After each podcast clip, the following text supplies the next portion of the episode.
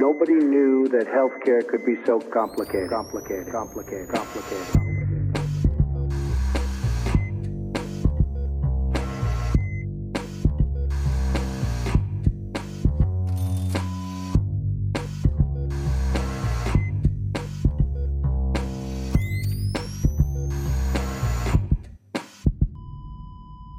Salut und herzlich willkommen zur Gesundheit Machtpolitik Episode 105 mit der Aufnahme am 12.02.2023 und ich weiß gar nicht, warum ich so positiv klinge, weil es ist gerade eine scheiß Wahlnacht, aber ist mir auch egal. Wieder am Mikrofon für euch, Claudia Czernik. Hallo Claudi. Hallo. Und unser Podcast-Arzt Pascal Nulderik. Hi Pascal. Hallo. So, wie gesagt, ich wundere mich über mich selbst, aber vielleicht einfach schön mit euch zu reden und das andere einfach zu verdrängen, was in Berlin passiert. Was steht denn für unsere HörerInnen heute auf dem Programm, Claudi? Ja, wir werden nicht über die Wahl sprechen mehr. Danke. um die gute Stimmung zu erhalten.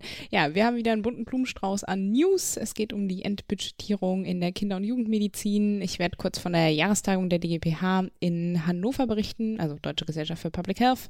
Und wir haben auch wieder einen Veranstaltungstipp, nämlich den Kongress Armut und Gesundheit der ja schon gleich vor der Tür steht. Im Interview sprechen wir mit Professorin Heidi Höppner von der Alice Salomon Hochschule in Berlin zum Thema Interprofessionalität und im Murks geht Pascal der Frage nach, lassen sich Patientinnen durch das Geschlecht und Hautfarbe ihrer BehandlerInnen beeinflussen? Und es gibt natürlich auch wieder eine Kontaktanzeige. Ihr könnt euch also freuen. Ja, aber erstmal kurz zu uns. Pascal, wie geht's dir? Ja, ganz gut. Ich hatte ja beim letzten Mal noch gesagt, dass ich befürchte, dass sie jetzt langsam wieder krank werden. Das sind sie natürlich dann hm. prompt kurz darauf geworden. Oh, Aber naja, so ist es. Äh, genau, jetzt diese Woche waren sie dann nicht komplett in der Kita, aber jetzt geht's langsam wieder besser. Ansonsten war ich die Woche unterwegs in ähm, Köln und wir haben uns mit verschiedenen Lehrpraxen getroffen, also so alle eingeladen. Und am Nachmittag, das war mal ganz spannend, die dann auch mal kennenzulernen. Jetzt das erste Mal mhm. für mich, dass ich, seit ich da im Institut arbeite, und ansonsten, genau, bin ich am kommenden Woche in Berlin und treffe uh. voraussichtlich zumindest auch Philipp. Yes. Genau. Aber wir werden nichts ich aufzeichnen. Bin in Berlin. Düdüm. Ja. Düdüm. Sag mal, ja. Stichwort. Haben wir uns eigentlich jemals getroffen? Alle drei? Nein. Also, ich glaube, wir, ja kennen, wir haben uns tatsächlich nur zusammengeschaltet bisher. Ja. Oh shit. Mhm. Wie traurig. Okay, sorry. Claudi. ja, ich war nämlich letzte Woche in Berlin, bin jetzt wieder in Dresden ja, bin ziemlich viel rumgefahren, war auch noch in Hannover, erzähle ich ja gleich noch. Ja, und ich habe äh, gestern einen kleinen Beitrag zur kulturellen Annäherung von Stadt- und Landbevölkerung Aha. getätigt. Nämlich, ich habe mit Freundinnen hier aus Dresden den Ullersdorfer Dorffasching so, okay. okay. besucht. Was hattest du jetzt erwartet? ich dachte, irgendwie hatte ich einen wissenschaftlichen Konnex, als ob du einen Vortrag also, gehalten hättest. Natürlich, so. ja, hochwissenschaftlich. mm.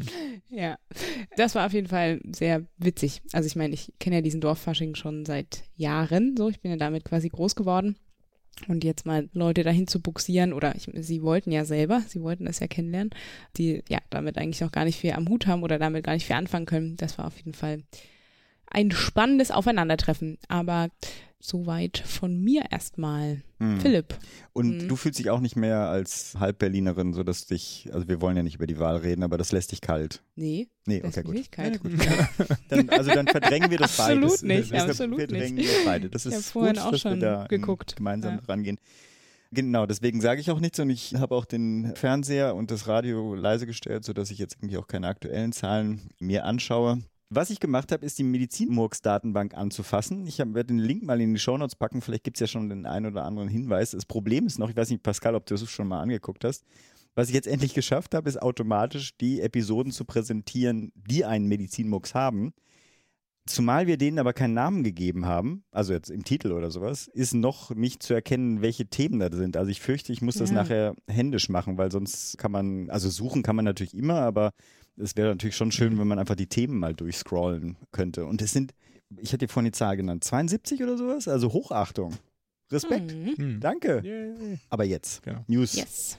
Wunderbar. Ich leg los und zwar haben wir sozusagen, gab es die Versprechung von Bundesgesundheitsminister Lauterbach, ich zitiere, wir werden die Praxen in der Kinder- und Jugendmedizin komplett entbudgetieren. Das war das Versprechen, das bedeutet, dass die nicht mehr einem Budget unterliegen. Mhm. Das ist auch im Koalitionsvertrag explizit auch für Hausärzte geplant. Das ist aber bislang nur angedacht und noch nicht in Sichtweite. Zumindest wüsste ich davon nichts. Und diese Endbudgetierung für die Kinder- und Jugendmedizin, die ist aber auf dem Weg, die wird oder wurde an das UPD-Änderungsgesetz drangehängt, also Omnibusverfahren. Mhm. Und was bedeutet das jetzt denn konkret? Im ambulanten GKV-Bereich in Deutschland gibt es eine, wissen vielleicht einige Hörerinnen und Hörer auch, eine sogenannte mobilitätsbedingte Gesamtvergütung. Das heißt, die Krankenkassen überweisen einen Betrag für die Behandlung ihrer Versicherten an die KV. Das ist das Budget. Aus diesem Top werden dann alle Ausgaben gedeckt. Dabei folgt das jetzt nicht krankenkassenspezifisch, sondern gesamt. Die KV verteilen sozusagen und verwalten das Geld und verteilen das dann aufgrund der abgerechneten Leistungen an die Ärztinnen und Ärzte. Und weil nicht unbegrenzt Geld zur Verfügung steht, lohnt sich also eine Leistungsausweitung weniger, ne? weil dann wird der Anteil der Leistung sozusagen durch mehr Leistung geteilt und damit sinkt der Betrag, der überwiesene Betrag pro Leistung ab. Ja, das ist dann ein Punktwert, der da bestimmt wird, aber ich glaube, darauf müssen wir jetzt hier nicht konkret eingehen. Und die Kinder- und Jugendärzte erhalten künftig, so zumindest der Plan, extra Geld von den Kassen für erbrachte Leistungen, die über das sonstige Budget hinausgehen. Mhm. Das wird zumindest bedeuten, dass die jetzt nicht einfach mehr kriegen und alle anderen trotzdem im Budget weniger. Das wäre schon ziemlich unfair gegenüber den anderen Gruppen. Das heißt mhm. aber auch, dass es natürlich mehr Kosten gibt und die belaufen sich so nach ersten Schätzungen so um die, auf um die 14 Millionen Euro jährlich. Also das 14 äh, bis 15 Millionen Euro jährlich, das ist jetzt auch nicht gerade wenig. Und ist natürlich jetzt aber insbesondere in so Jahren, wie es jetzt gerade war, mit so einer heftigen Infektwelle, dann schon auch fair, ne? Weil die haben jetzt mhm. Äh, echt am Anschlag gearbeitet und werden da trotzdem nicht super viel rauskriegen, ne? Für diese Quartale, diese beiden und äh, vielleicht auch die aus dem vorangegangenen Herbst und Winter, die waren sicherlich auch nicht ohne.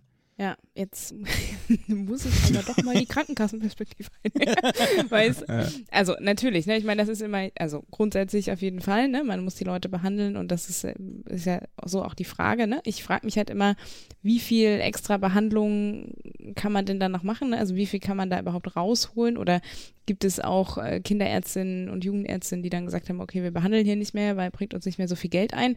Das weiß ich einfach nicht, aber klar, man muss jetzt halt auch ein bisschen gucken, wir haben halt einfach ein Riesendefizit auch, was die GKV-Finanzierung angeht. Und sofern, ne, mhm. es ist natürlich gerechtfertigt auf der einen Seite, aber auf der anderen Seite ist natürlich auch die Frage, mhm. was können wir uns gerade noch leisten? So. Ja, ich bin da auch schwierig, sehr ne? zwiegespalten. Ich bin da ähm, aus ärztlicher Sicht verstehe ich das natürlich und fände es jetzt natürlich auch in unserer Praxis, ne, ich bin Hausarzt tätig, natürlich irgendwie auch irgendwie entspannt zu wissen, dass wir nicht budgetiert sind. Mhm. Ja, das würde sicherlich einiges entspannen. Andererseits finde ich Gesundheits politisch, gesundheitstheoretisch, wie auch immer man das sagen will, eine Budgetierung ja grundsätzlich schon sinnvoll, ne? weil damit eben klar ist, dass das nicht quasi eine komplette Mengenausweitung mhm. ärztlicherseits erfolgen kann, was wir wissen, was sonst durchaus passiert, ja. Also Bedarf ja, schafft sich ja durchaus auch selbst. Ist richtig, ja. aber gerade bei Kinder-, Jugendärzten und Hausärztinnen würde Da kann man gute Begründungen sein, dass es das anders sein genau. könnte, ja, das stimmt. Mhm. Ja. Okay. Wäre ja auch mal spannend, das so mit Daten zu flankieren. Nee. Also sonst hat man immer so. Ja, wir pauschale Aussagen hm? finde ich viel spannender. Ja. Heutzutage ja pauschal Aussagen. Ja. oh Mann. Gut, dann mache ich mal weiter. Und zwar mit einem kleinen Bericht von der Jahrestagung der DGPH in Hannover. Die war jetzt am 9. und 10.2. und das Thema war Public Mental Health. Also es gibt einen Fachbereich in der DGPH, der auch Public Mental Health heißt und der hat sozusagen inhaltlich ein bisschen gehostet und es gab da mehrere Vorträge, unter anderem eben auch so zu Megatrends, die uns herausfordern, welche die sind, wieder so die psychischen Folgewirkungen sind und vor allem auch nochmal mit einem Schwerpunkt auf die Pandemie wurde nochmal ein bisschen beleuchtet. Und zwar hat Doktorin Lena Walter vom RKI die ersten Ergebnisse der Mental Health Surveillance vorgestellt, der MHS, die am RKI sich etabliert hat. Und da sieht man eben schon, dass es eine deutliche Zunahme depressiver Symptome gibt, die auch ein bisschen, ja, besorgniserregend ist auf jeden Fall. Was auch besorgniserregend ist, ist, dass die Weiterführung dieses ähm, relativ neu etablierten Mental Health Surveillance Teams oder mhm. ja, sozusagen der Abteilung noch unsicher ist. Da gibt es wohl irgendwie Schwierigkeiten in der Finanzierung. Es wird überlegt, ob das dann generell in so eine NCD-Surveillance übergeht, also quasi so eine Überwachung nicht übertragbare Erkrankungen, das am RKI dann ohnehin etabliert werden soll.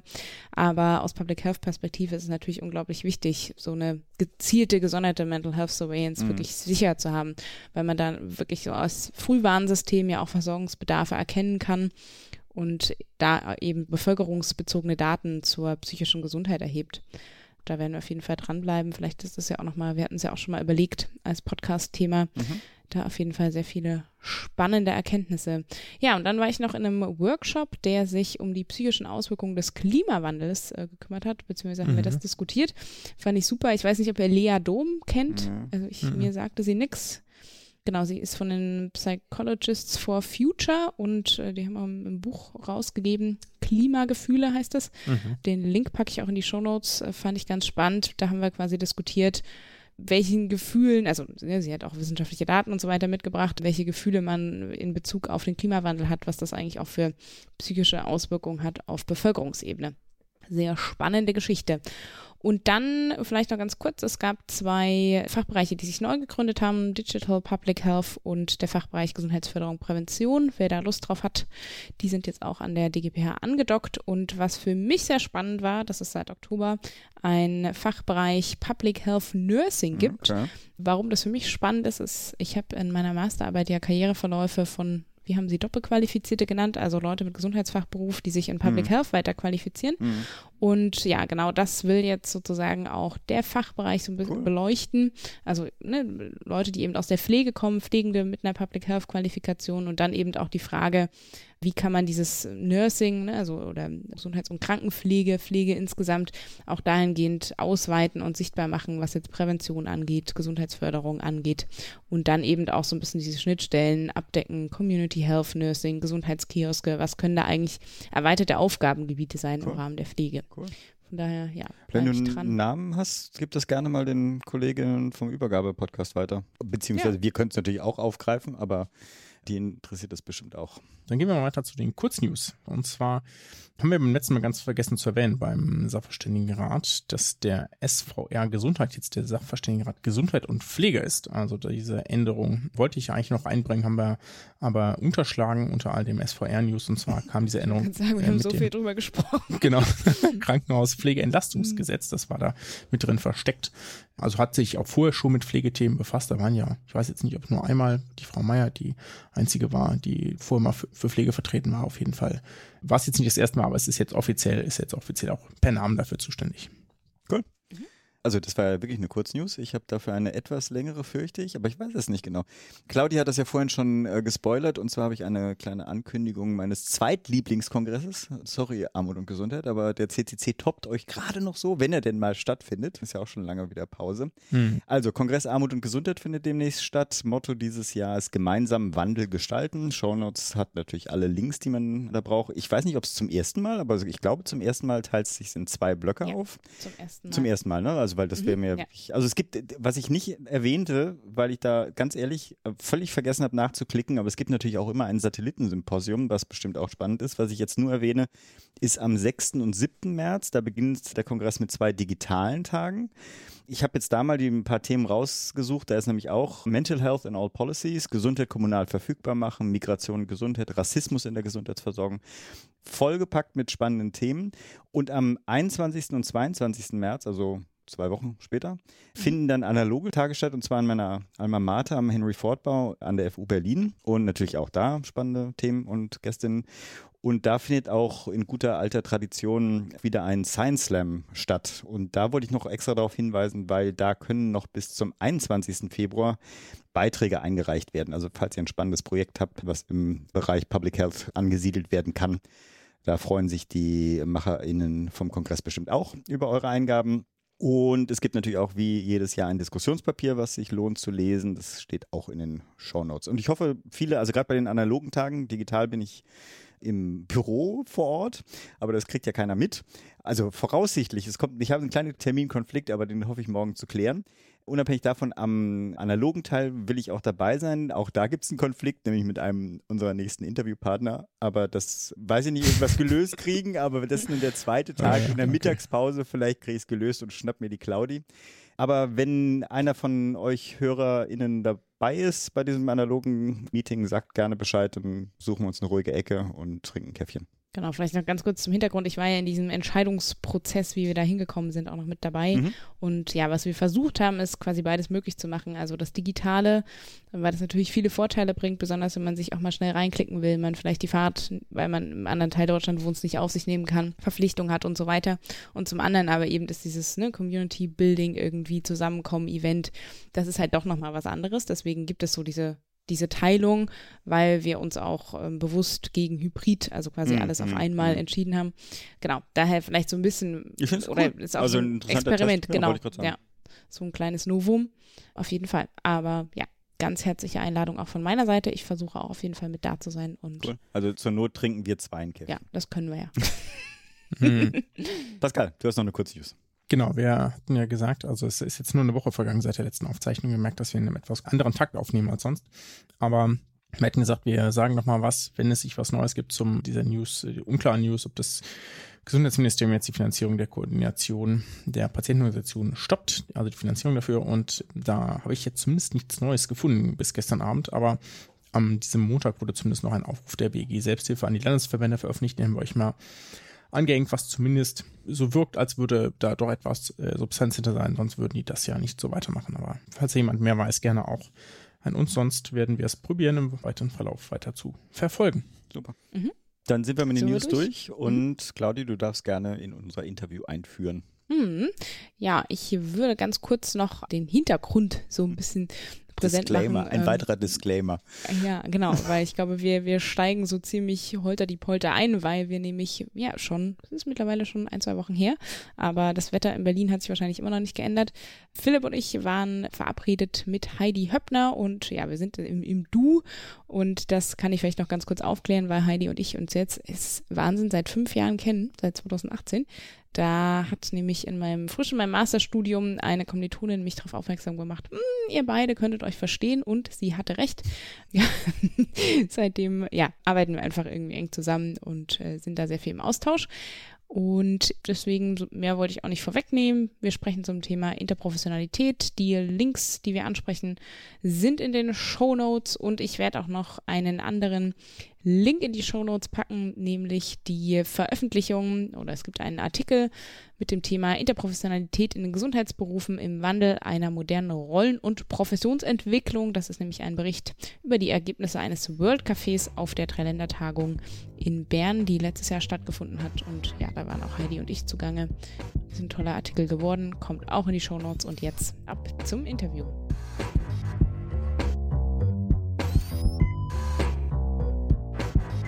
Wir haben heute das Privileg, dass wir wieder einmal mit unserer Interviewgästin zusammensitzen können. Und an meiner Seite ist auch Philipp Schunke hier an meiner Rechten. Aber wir haben ja an einem schönen Samstag Berliner Vormittag uns hier versammelt. Es ist noch Vormittag. Philipp schaut aus dem Fenster. Es ist nur grau, wie immer in Berlin zu dieser Jahreszeit. Wir sind heute zusammengekommen und mir gegenüber sitzt Heidi Höppner. Hallo Heidi. Hallo Claudia, vielen Dank für die Einladung. Gerne. Heidi, du hast eine Professur für interprofessionelle Gesundheitsversorgung und Systemgestaltung an der Alif Salomon Hochschule Berlin und leitest den Studiengang Interprofessionelle Gesundheitsversorgung online. Jetzt hatte ich ja in meiner Anmoderation schon mindestens einmal das Wort interprofessionell im Mund und uns interessiert natürlich als erstes, was verstehst du darunter? Was ist für dich interprofessionelles Arbeiten? Genau, ich beziehe mich jetzt eigentlich auf das, was so sich üblicherweise jetzt so eingebürgert hat. Also es ist richtig, dass das so bunt durcheinander geht an mhm. manchen Punkten, aber immer dann, wenn inter, also sprich zwischen Interprofessionalität gemeint ist oder angesprochen ist, dann geht es eigentlich um das berufliche Handeln, um die Berufe, während in dem Moment, wo es um Interdisziplinarität geht, eigentlich eher um die Perspektiven, vielleicht sogar auch um die wissenschaftlichen Perspektiven der unterschiedlichen Wissensbestände geht, um mhm. Perspektiven. Okay, ja. Eigentlich die Frage, wir können vielleicht da offenlegen, wir hatten letzte Woche schon mal das Vergnügen miteinander, dann waren wir mit der Tonqualität nicht so zufrieden. Eigentlich die Frage, die Philipp damals gestellt hat und die jetzt mir übertragen wurde, ist die Frage, warum sollten wir denn im Gesundheitssystem eigentlich interprofessionell zusammenarbeiten? Genau, ich wiederhole mich. Das ist keine Frage mehr im 21. Jahrhundert, lieber Philipp. Ich denke mal, die ganzen Gutachten, die Expertisen, die wir in den letzten 20 Jahren zur Kenntnis nehmen, betonen immer wieder, wie bedeutsam es ist, kooperativ mhm.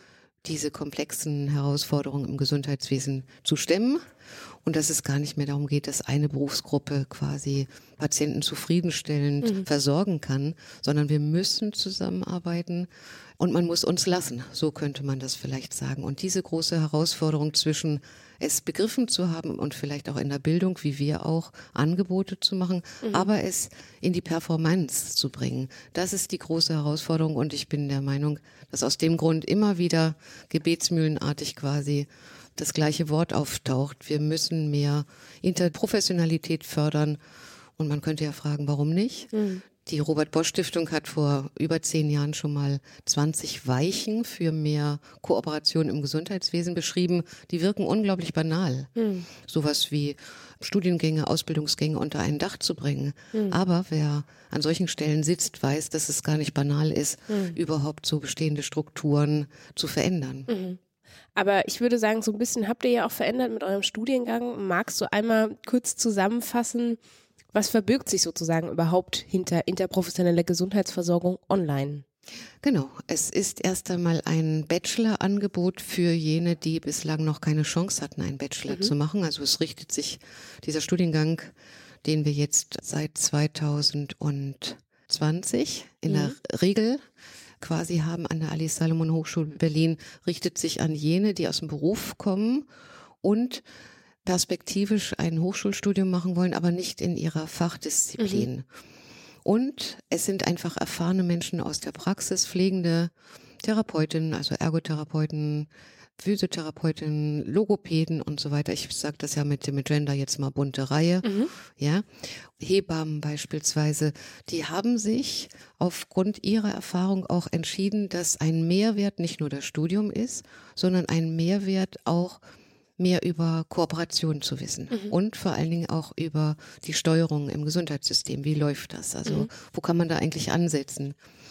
Anders als vielleicht jene, die so ein Studium machen der Wissenschaften sozusagen, die tendenziell auch ein einen Ausstieg oder eine Veränderung in ihrem Beruf wollen, sind unsere Studierenden im IGO, so ist er abgekürzt, interprofessionelle Gesundheitsversorgung online, eigentlich jene, die gern in der Praxis etwas verändern mhm. möchten, aber denen bislang das Handwerkszeug fehlte, strukturell auch in mhm. der Form einwirken zu können.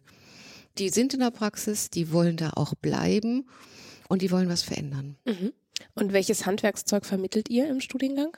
Das ist natürlich auf einer Bachelor-Ebene tatsächlich erst einmal der Umgang mit Wissensbeständen, mit mhm. wissenschaftlichem Arbeiten, Recherche, Informationen, sich zu erarbeiten, systematisch zu denken, mhm. analytisch mhm. zu denken, lösungsorientiert dann auch zu denken. Erst einmal diese Grundlagen eines wissenschaftlichen Studiums. Mhm. Und dann bezieht sich sehr, sehr viel eben auf dieses System, also das Gesundheitssystem zu verstehen mhm. und auch Ansatzpunkte zu erkennen, wo kooperatives Arbeiten auch noch mehr gefördert werden könnte, stattfinden könnte.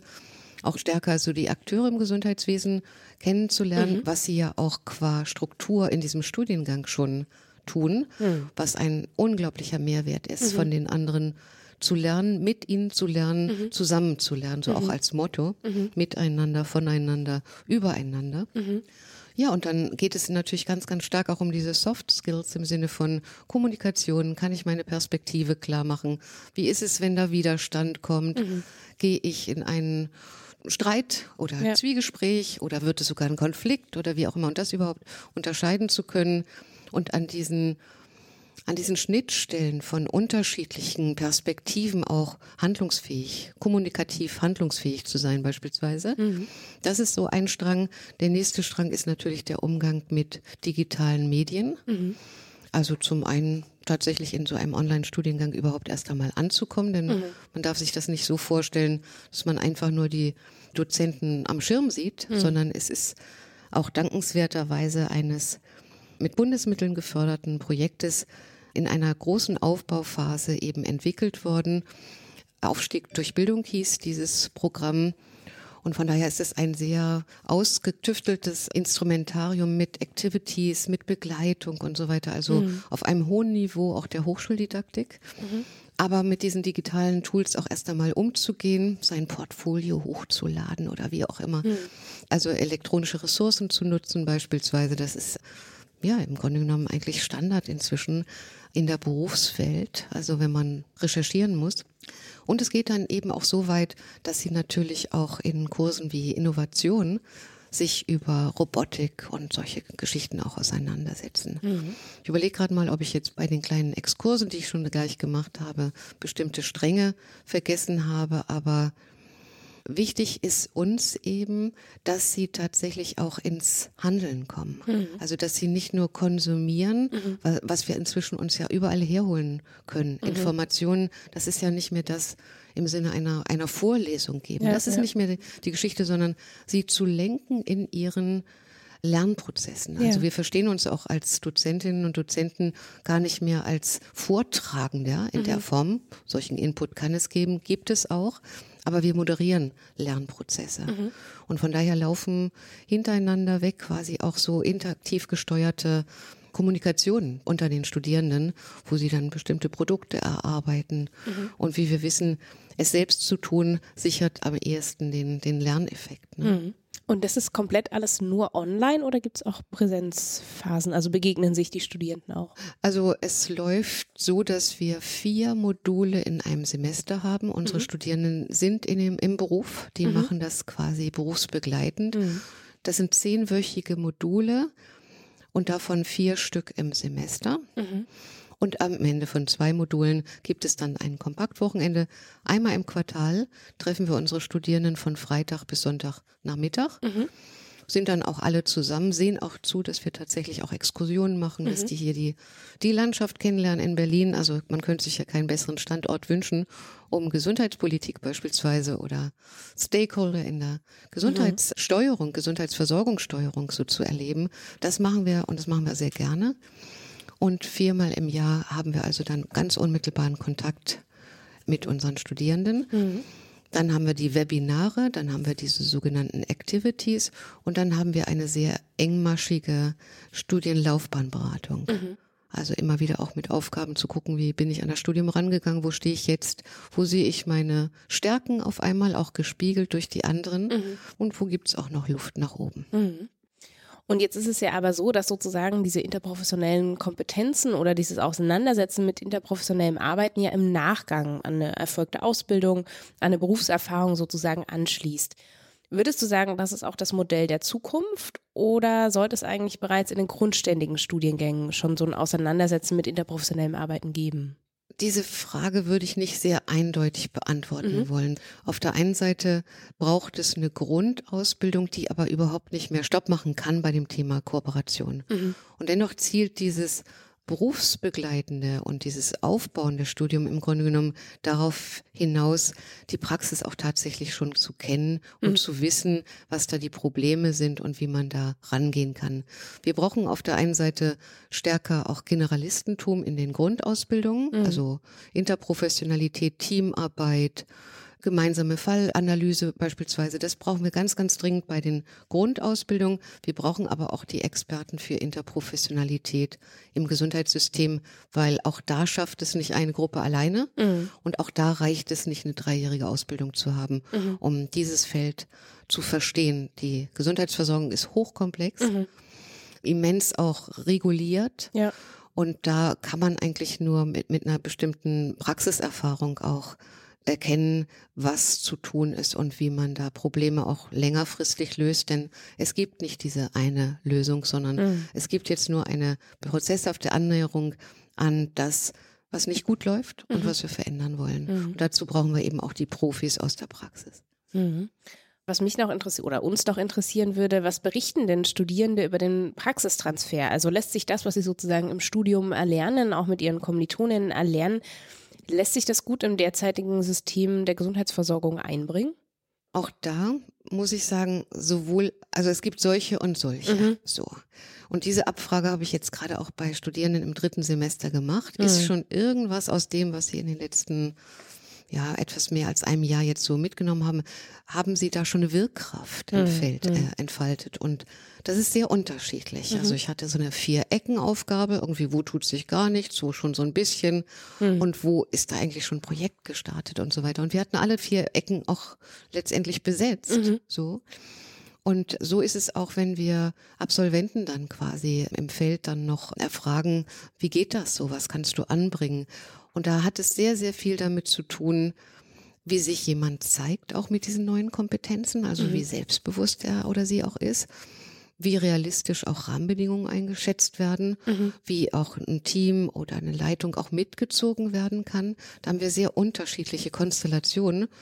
Also Wirkkraft entfalten ist möglich, braucht Zeit mhm. und braucht all diese Kompetenzen, die die auch gelernt haben, zu argumentieren und aufzuweisen, was denn der Effekt wäre, wenn man es mal anders macht. Mhm.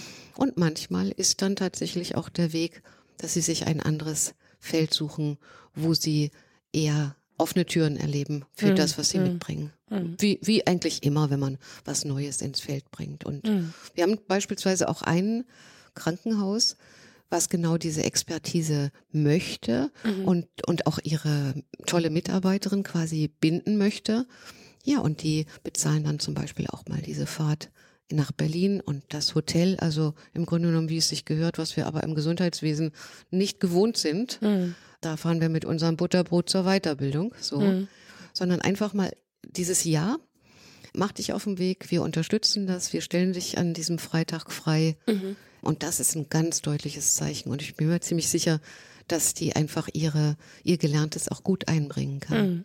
Sowohl als auch. Also mhm. man hatte alles und wir haben ja erst eine Kohorte quasi verabschiedet, eine Gruppe, mhm. unsere Modellgruppe und so weiter, so dass ich denke, wir kriegen so Tendenzen mit, aber das werden die nächsten Jahre zeigen, ja. wie da die, die Türen offen sind, aufgemacht werden oder man sich dagegen schmeißen muss, beziehungsweise auch nicht.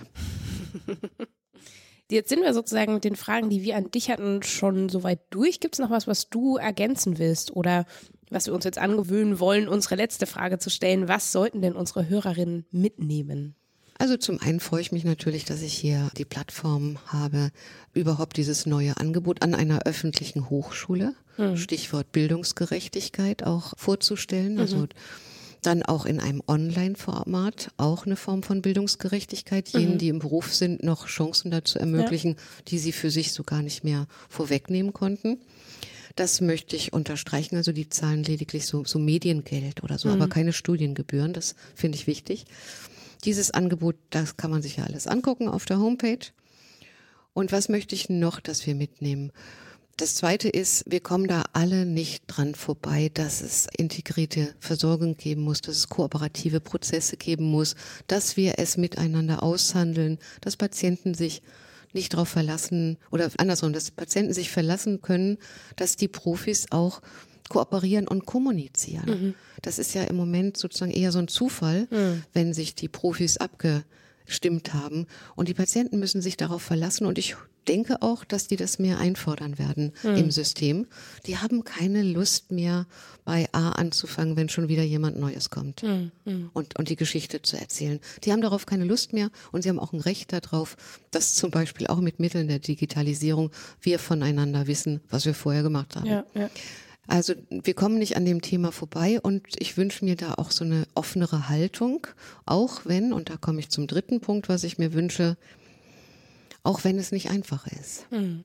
Das gibt keine einfache Lösung und vielleicht müssen wir diese Lösung auch erstmal gerade im ambulanten Bereich regional suchen.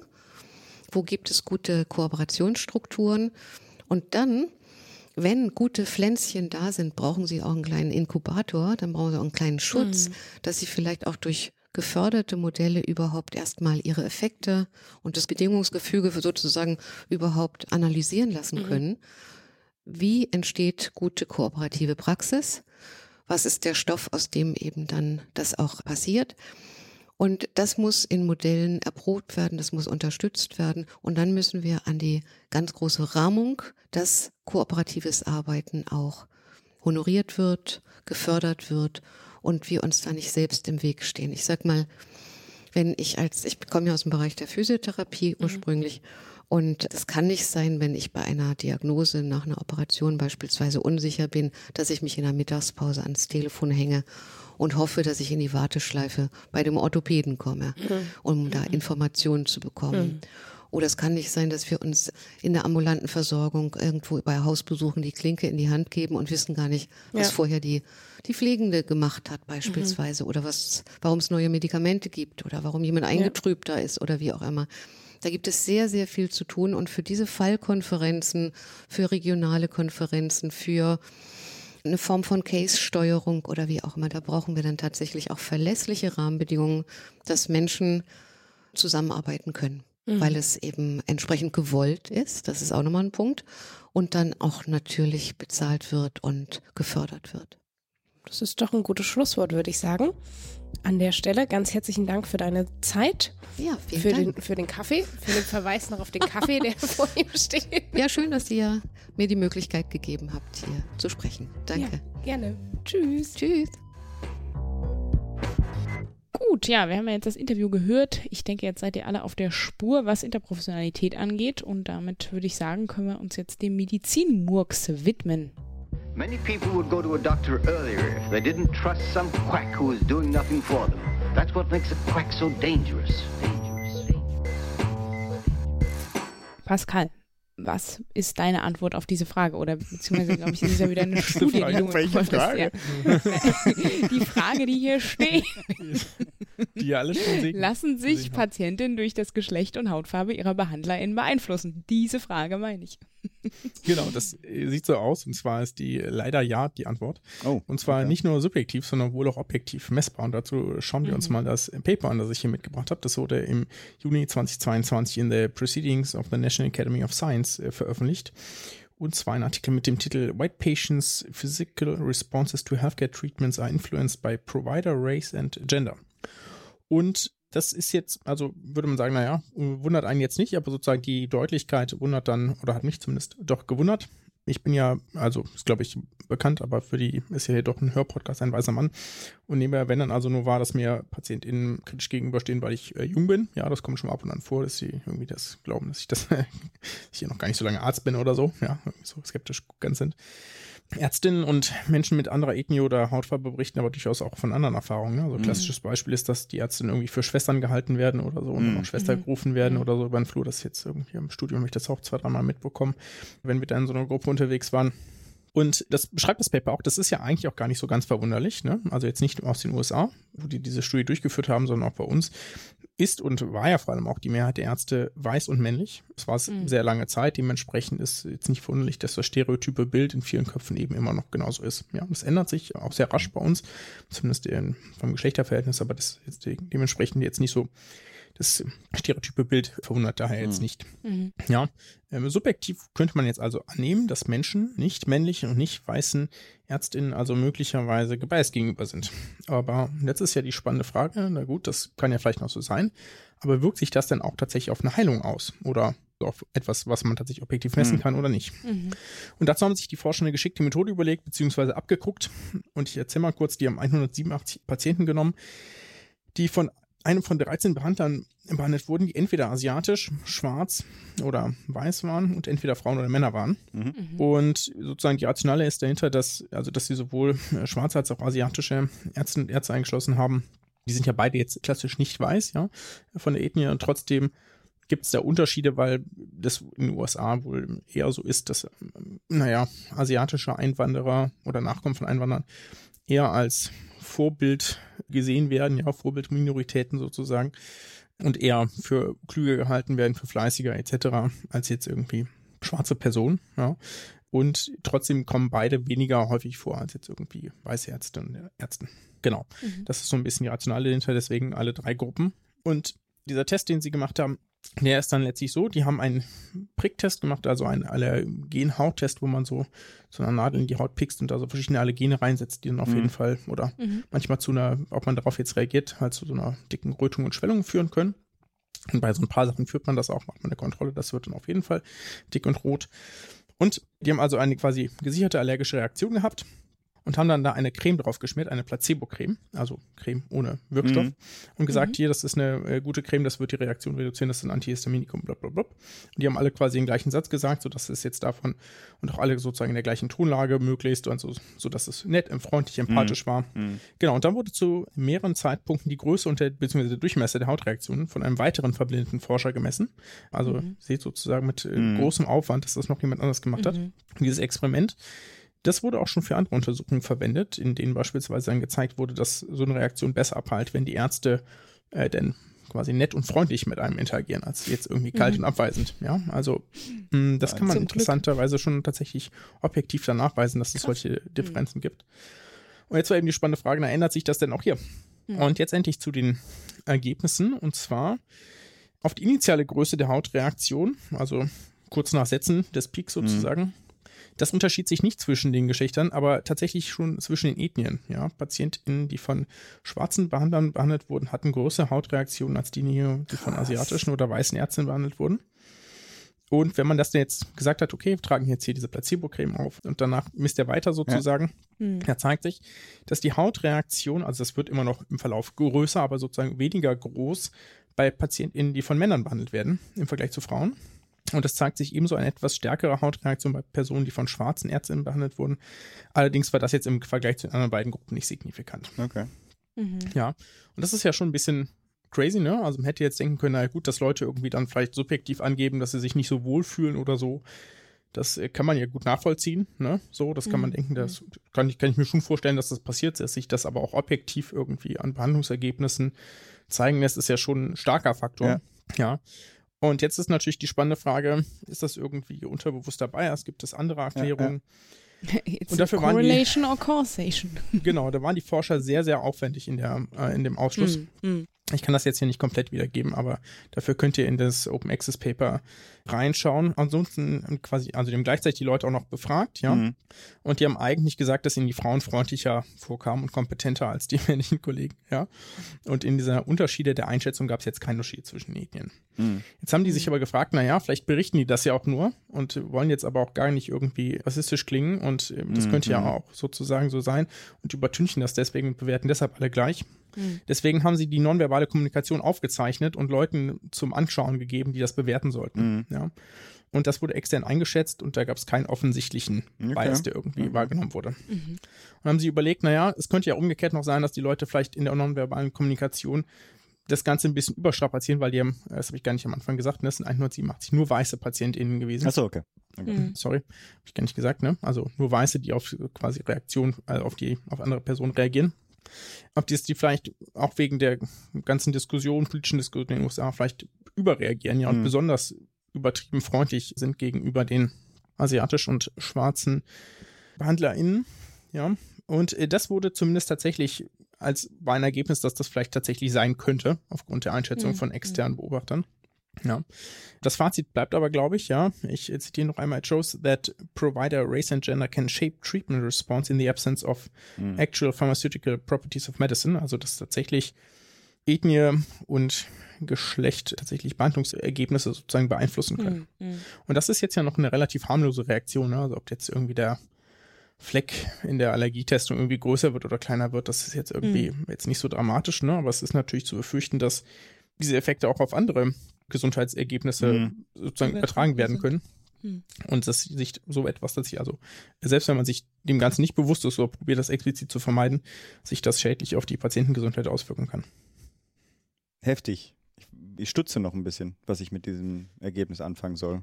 Hm. Hm. Ja, also ich glaube, also es ist natürlich ein bisschen schwierig zu über oder ein bisschen schwieriger übertragbar, weil ich glaube, der, also sehr sicher, dass der Anteil an schwarzen und asiatischen Ärztinnen und Ärzten oder Gesundheitsfachpersonal in Deutschland nochmal geringer ist als in den USA.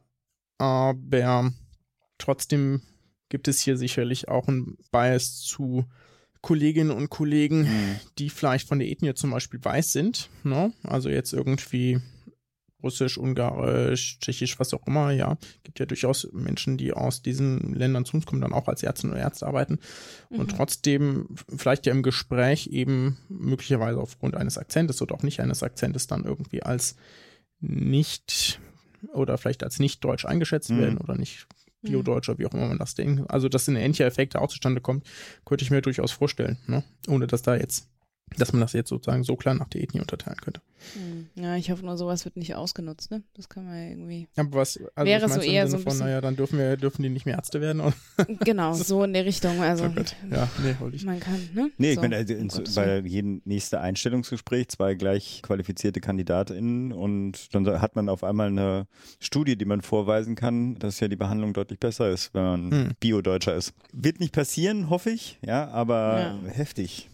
Deswegen bin ich so ein bisschen sprachlos. Aber ja, mich würde halt dann interessieren, was sozusagen dann genau im Körper quasi vorgeht, ne? Also was dann dazu führt, hm, Stress. unterbewusst Stress. Hm. Ja. ja. wahrscheinlich, ne? Wäre jetzt meine naheliegendste hm. Vermutung. Kommen wir zu was Erfreulicherem. Danke. Einer Kontaktanzeige. Ich lese vor. Äh, sportlich attraktiver Arzt, Mitte 50, gebunden, ja, das ist schon das Erste, was er eigentlich stutzig machen lässt, sucht jüngere, gut aussehende, sie, soweit noch nicht schlimm, jetzt Klammer auf, 25 bis 45 Jahre, also halb so alt, der auch leidenschaftliche Momente im Leben fehlen für eine diskrete Freundschaft. Okay, also ich weiß nicht so genau. Kann man das da Kontaktanzeigen? Das ist doch jetzt ja, schon ja, lange auf Apps umgestiegen, aber gut. Mann, Mann, Mann. Ich, ich habe mich auch gefragt, also wieso man das in so eine Freizeit-Ehe sonst was irgendwie Kategorie packt. Da gibt es auch sicherlich bessere Plattformen als, äh, als irgendwie. Hm. Als irgendwie aber na gut, ja. Ja, die Frage wäre natürlich, ob es mit der Lebenspartnerin oder Partner abgestimmt ist. Nee, aber dann müsste es ja nicht diskret sein, oder? Okay, das ist jetzt das so, ja wahrscheinlich in, nicht. In, ja. Die Details müssen wir nicht einsteigen. Herzlichen Dank. Ich fand es eine schöne Episode. Mhm. Ist es der richtige Zeitpunkt, langsam zum Abschluss zu kommen oder haben wir noch was zu genau. ergänzen? Genau. Wir freuen uns noch über Feedback. Wenn ihr irgendwas habt, schreibt uns gerne per E-Mail oder per sozialen Medien. Ansonsten könnt ihr uns gerne eine Bewertung auf der Podcast-Plattform eures Vertrauens da lassen. Und ansonsten wissen wir noch gar nicht genau, wann wir die nächste Episode aufzeichnen, aber vermutlich nicht in einer Woche, sondern in zwei bis drei. Ja. Wunderbar. Wir wollen ja mal wieder Tatort gucken Sonntagabend. Tausend Jahre nicht gemacht. In diesem Sinne, bleibt gesund, macht gesund. Nobody knew that healthcare could be so complicated, complicated, complicated, complicated.